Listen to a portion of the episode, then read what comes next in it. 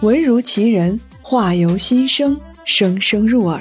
欢迎您收听由喜马拉雅出品的短篇言情故事《如果相爱是一场生离死别》，作者听见世界说，由丹丹在发呆、极光八幺八共同陪伴您一起沉浸在这场别样的爱情之中。欢迎订阅、评论和转发。第三十集。番外篇：若人生没有初见。扎营把最后一箱行李搬上了货车后厢，汗水沿着他的下巴落在那件灰色的衬衫上。鼠来，我们该走了。詹阿姨，我们一定要离开这里吗？鼠来经常喂食物的流浪猫正蹲在墙头上望着他。我们必须得离开。就像之前那样，你不也快要习惯这种旅行式的生活了吗？可，那只猫，恐怕就要死了。这里爱猫的人有很多，就算你离开了，它也能够找到食物。可是，没有人收养它呀。如果真的有那么多人爱它，它早就不流浪了呀。我们，能带它一起走吗？恐怕不能，上车吧。黑色的轿车启动，那只猫依然直勾勾地盯着鼠来。鼠来把头扭到马路对面，在心里告诉那只流浪猫：“对不起，真的很对不起，我不能带你一起走。”扎营的车汇入车流，很快进入城区的主干道。他们选择了上下班高峰期离开这座城市。或许只是想再更好的看一看这个生活过的地方。驶过外环转盘，车道变得宽敞起来。即将要去的地方很远，远到不会再有回来的那一天。小冉，你坐在车里别动，我下去看看。高速路上堵车了，长长的车尾看不到尽头。扎营还保留着做刑警时的习惯，他穿过看热闹的人群，向出事路段走去。看到现场，扎营吃了一惊：一辆白色四人轿车，半个车身悬在高架桥外。有人报警了吗？谁还有牵引绳？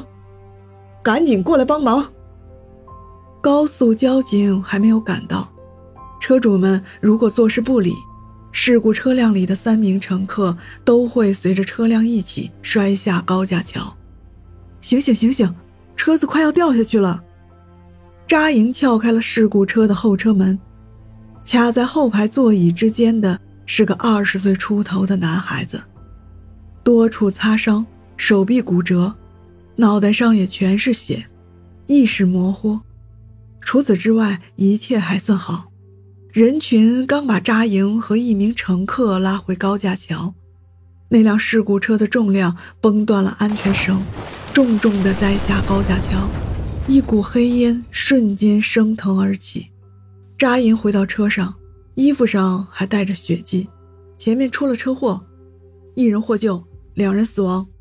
车辆排着队从单车道通过，一个人正趴在护栏上哭得撕心裂肺。鼠来闻到了塑料材质烧灼的味道，那里面夹杂着挥之不去的铁锈味儿。一位年纪较大的警察扶住了正在痛苦的幸存者。苍瓷是吗？我没办法让你节哀顺变，咱们先去医院治疗吧。你总得要活下去才行。另外两名乘客的遗体正从被扑灭火焰的汽车残骸内拖出来。那位幸存者终于承受不住，昏了过去。现场医护人员也终于能把他带上救护车。闪耀着蓝色警示灯的救护车开往市区方向，一路飞驰的是即将消散的生命。还不站住！短发寸头的国字脸男人大声喝道，声音就像是晴天打雷一般，吓到了不少路人。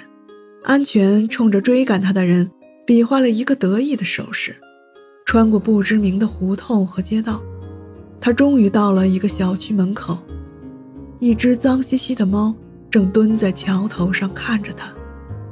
安全嘴巴抹蜜似的跟门口安保亭里的人套近乎，他拿着一张照片指给对方看：“这小区里是不是住着这两个人？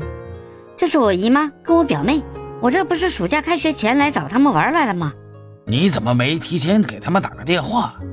我姨妈之前留的电话打不通了，我就还记得住这个小区，这不就直接找过来了。他们在吧？”